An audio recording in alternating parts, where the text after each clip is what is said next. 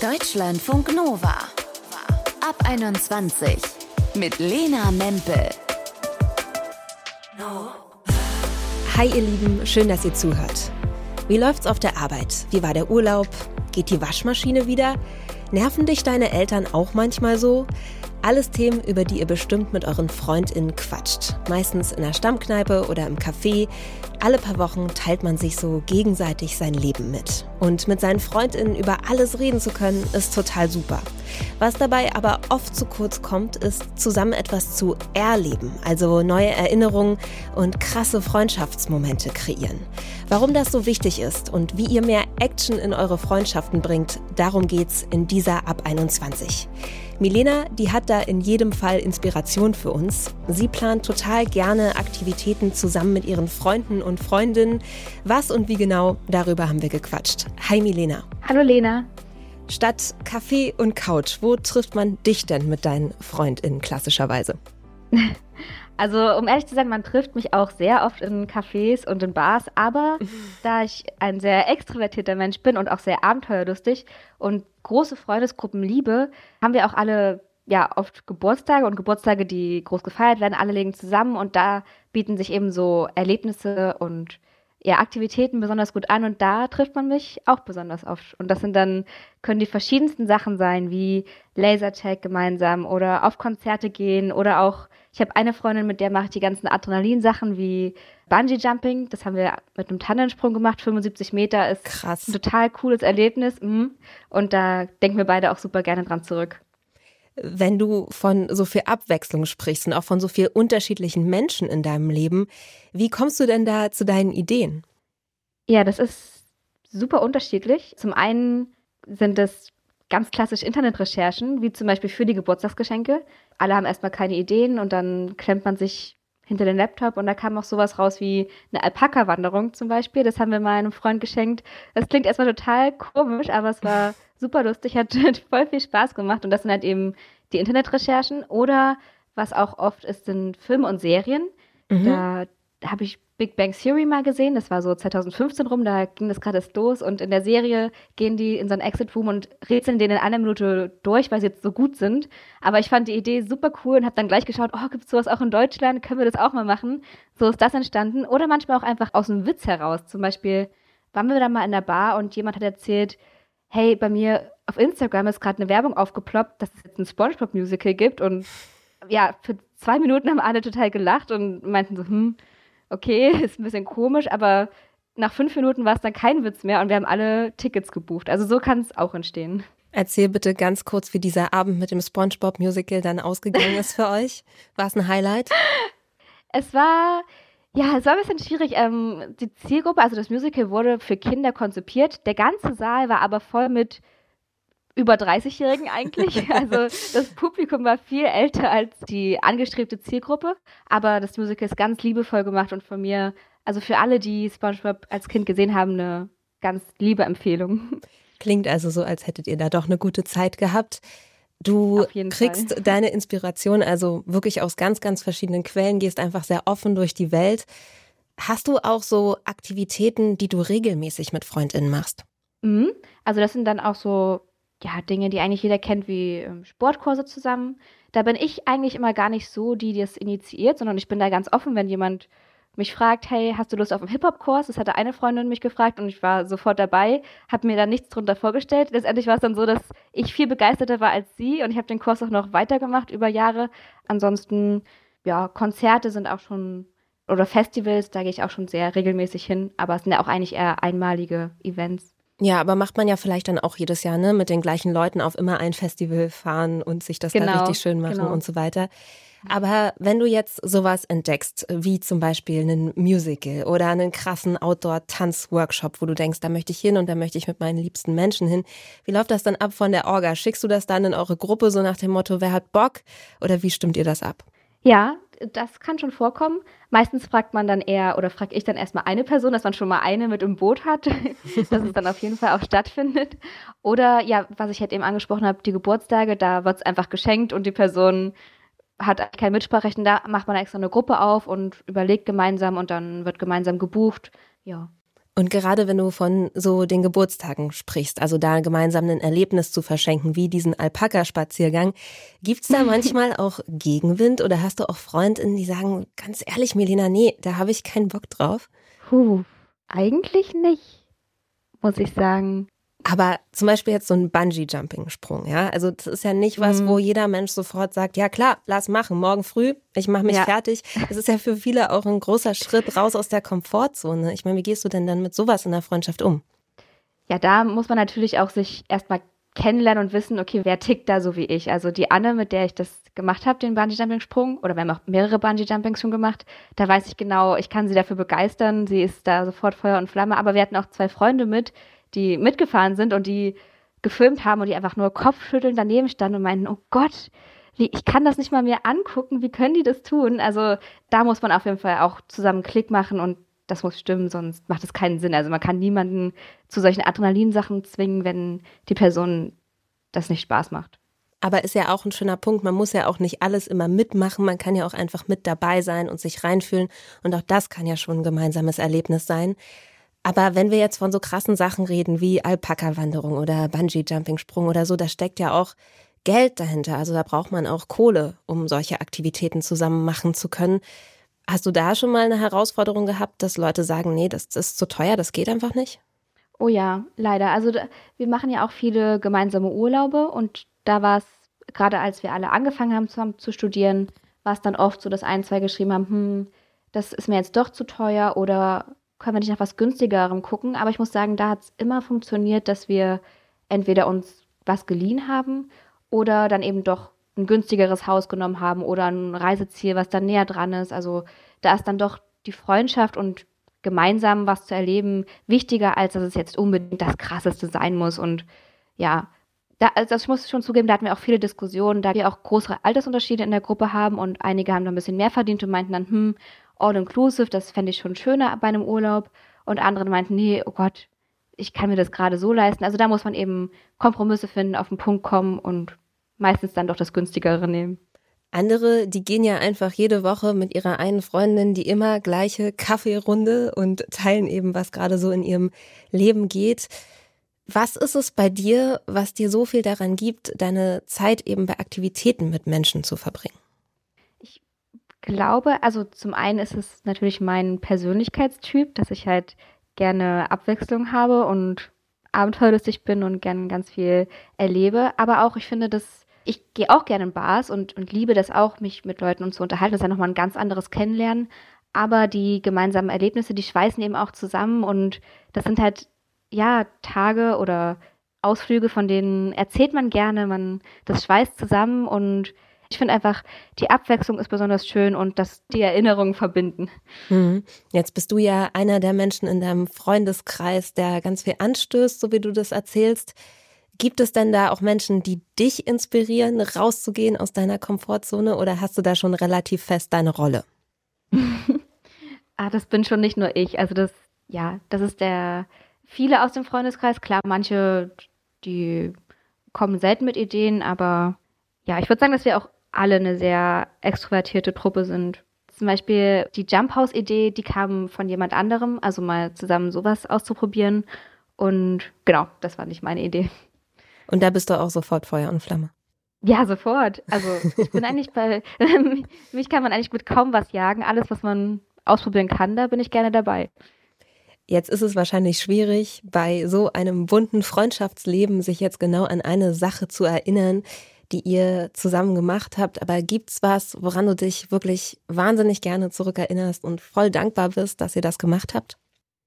Es sind die Urlaube, klar, weil da man so in dem Alter, wo wir jetzt sind, da übernachtet man jetzt nicht mehr so regelmäßig zusammen. Man wächst ja so aus dem Schullandheimalter raus. Aber das ist eben schön, dass man da nochmal so fünf, sechs, sieben Tage zusammen übernachtet, zusammen gemeinsam was erlebt. Und was ich besonders schön finde, wir waren zum Beispiel vor zwei Jahren zusammen in Griechenland und da ist es auch dazu gekommen, dass wir uns alle einmal komplett gestritten haben.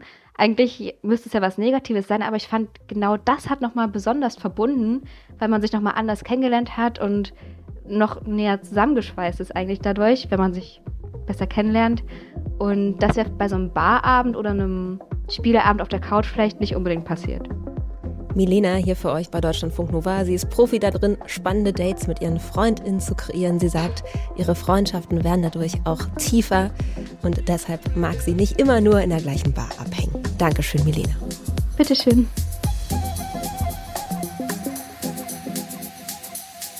Deutschlandfunk Nova. Ihr habt euch vielleicht beim Sportkurs kennengelernt oder tanzend auf einem Festival. Aber wenn ihr euch jetzt trefft, dann eigentlich immer nur zum Essen gehen oder in der Stammkneipe. Freundschaften, die können auch ganz schön routiniert werden und es kann ja auch ganz nice sein, einfach wieder miteinander zu quatschen, aber vielleicht fühlt ihr auch, eure Freundschaft, die hat ein kleines Upgrade verdient. Rebecca Knoll, die hat zusammen mit ihrer Freundin ein Buch darüber geschrieben, wie man durch gemeinsame Aktivitäten wieder mehr Leben und Dynamik in eine Freundschaft bringt.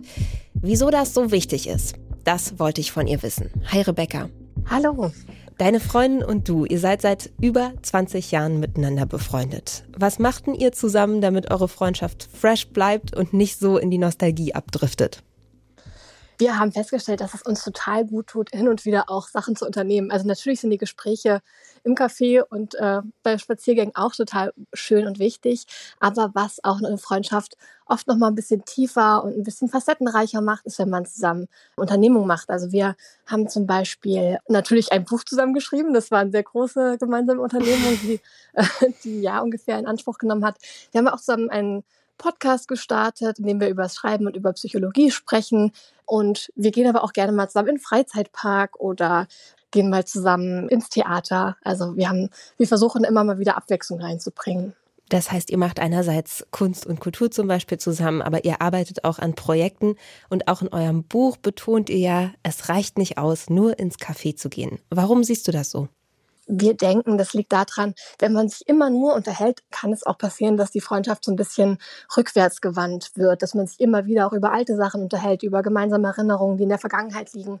Und das ist, ähm, wir haben gemerkt, es ist einfach wichtig, auch mal wieder neue Erinnerungen zu generieren und die Beziehung dadurch auch ein bisschen zu vertiefen. Also wenn man auch mal vergleicht mit Liebesbeziehungen, und eigentlich ist eine Freundschaft ja auch eine Form von Liebesbeziehung, mhm. da geben wir oft viel mehr, äh, betreiben viel mehr Aufwand und bei Freundschaften kann man da ruhig auch, äh, wenn man irgendwie die Möglichkeit hat, so ein bisschen kreativer werden und gemeinsam auch einfach Spaß haben. Jetzt klingt das ja in der Theorie schön, aber Fakt ist auch, jeder hat sein eigenes Leben, einen Job, ein Studium, eine Wohnung zu putzen, eine Katze, auf die man aufpasst, was auch immer. Und gerade so gemeinsame Aktivitäten wie in den Freizeitpark gehen zusammen, die kosten auch schon mal einen halben Samstag. Was ist denn dein Tipp, wie man sich da trotzdem die Zeit füreinander nimmt? Es gibt natürlich auch immer Phasen im Leben, da geht das auch einfach nicht. Ich weiß nicht, ein Kind ist geboren worden oder man hat einen neuen Job, der einen gerade total äh, einnimmt und so weiter. Also es gibt einfach Phasen im Leben, da geht es nicht. Und ich glaube, eine gute Freundschaft kann es auch aushalten, dass es diese Phasen gibt, wenn man vielleicht drüber spricht. Und manchmal ist dann, wenn man versucht, aus dieser Phase wieder rauszukommen, ist es vielleicht auch schöner, erstmal in kleinen Schritten und dann erstmal nur eine Aktivität, die wirklich nur ein, zwei Stunden dauert, einzubauen und dann zu gucken, dass man das immer mehr so in den Alltag integriert bekommt. Und ähm, was wir auch in unserem Buch, wofür wir auch plädieren, ist hin und wieder, es klingt vielleicht ein bisschen hart, aber ist gar nicht so gemeint, hin und wieder eine Freundschaftsinventur durchzuführen und mal so ein bisschen, manchmal muss man sich auch so ein bisschen entrümpeln. Es gibt ja manchmal Freundschaften, die schon seit vielen Jahren so ein bisschen mitgeschleppt werden, die einem vielleicht gar nicht mehr so gut tun und die viel Zeit fressen, wo man dann merkt, das passt eigentlich nicht mehr in das aktuelle Leben. Und dann ist es auch manchmal okay, das loszulassen. Hm, also das ist ja jetzt auch erstmal ein konkreter Tipp, erstmal zu gucken, welche Freundschaften möchte ich denn überhaupt intensivieren und ein anderer Tipp, habe ich die Kapazitäten dafür? Was rätst du denn, wie findet man dann die Zeit, um gemeinsam auch mal was Größeres zu machen? Da ist es glaube ich, total hilfreich, wenn man jetzt nicht unbedingt sagt, wir müssen das jetzt in den nächsten zwei Wochen schaffen, sondern wenn man sich vielleicht mal ja auf die nächsten Monate vielleicht auch konzentriert und sagt, okay, da und da blocken wir uns jetzt wirklich mal eine längere Phase, wo wir wirklich mal intensiv miteinander Zeit verbringen können. Also das wirklich einplanen und auch schon so ein bisschen im Vorhinein drüber nachdenken und sich da was, ja, was richtig Schönes vornehmen gemeinsam. Das kann total helfen. Tatsächlich ist es ja manchmal auch gar nicht so einfach, aus so einer Freundschaftsroutine, die sich über Monate, Jahre aufgebaut hat, auszubrechen. Also wenn man immer zusammen Kaffee trinkt, im gleichen Kaffee an der Ecke und auf einmal will einer gemeinsam in die Sauna gehen oder zum Wildwasser-Rafting, so, dann ist es erstmal so hoch, okay. Was rätst du denn da, wie man sowas navigiert und da auch zusammenfindet? Ich glaube schon allein, wenn man so einen Vorschlag macht, kann das schon total lustig werden. Und äh, dann kann man ja auch über die Irritation vielleicht auch mal sprechen und sagen, ja, wie kommst du jetzt auf sowas? Und darüber haben wir auch ganz viel geschrieben, dass es so wichtig ist, auch miteinander wirklich zu sprechen und sich das auch zu sagen. So, ich würde gerne mal wieder was anderes mit dir machen. Und ich finde, wir drehen uns ein bisschen im Kreis und lass uns doch mal ausbrechen und äh, mal was ganz anderes zusammen erleben ja, wir plädieren sehr dolle dafür, miteinander zu sprechen und da offen zu sein. Und sich da vielleicht, manchmal muss man sich da auch ein bisschen verletzlich machen, dann macht man sich vielleicht ein bisschen nackt manchmal und sagt dann, ja, das, wie jetzt unsere Freundschaft gerade läuft, bin ich nicht ganz glücklich und lass es uns ein bisschen ändern. Natürlich ist das auch ein gewisses Risiko, aber mhm. man kann natürlich auch viel gewinnen und manchmal muss man einfach dieses Risiko dann eingehen. Wenn wir jetzt mal von den größeren Sachen wieder auf das Kleine kommen, was du eben auch angesprochen hast, es muss ja nicht immer gleich innerhalb der nächsten zwei Wochen irgendwie die Reise nach New York sein, die man dann stemmt.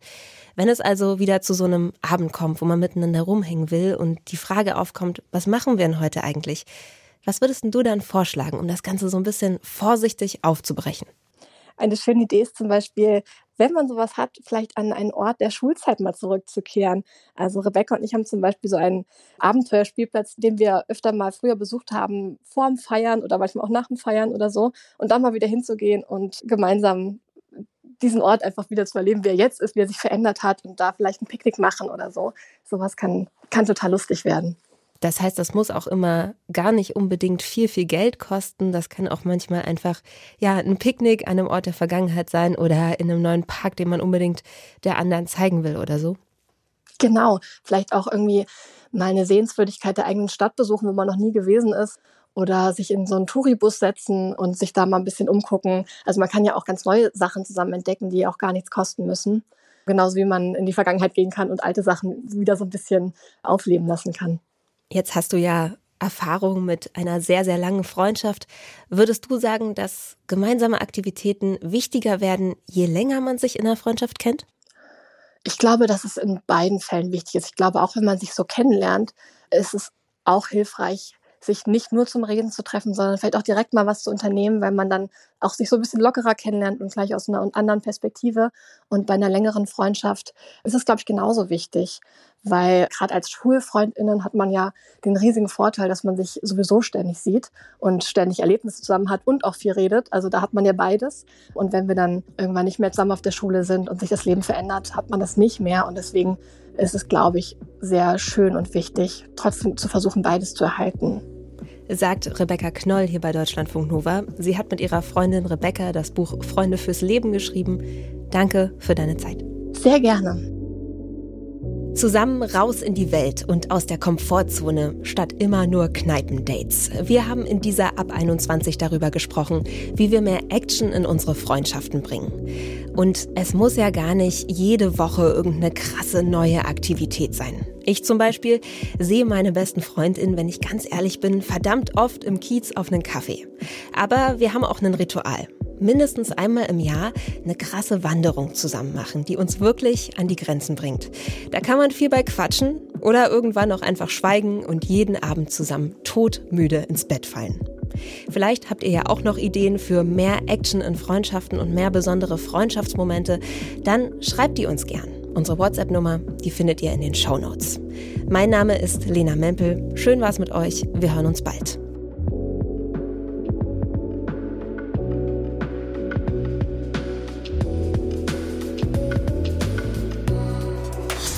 Deutschlandfunk Nova ab 21. Immer Montag bis Freitag auf deutschlandfunknova.de und überall, wo es Podcasts gibt. Deutschlandfunk Nova ab 21.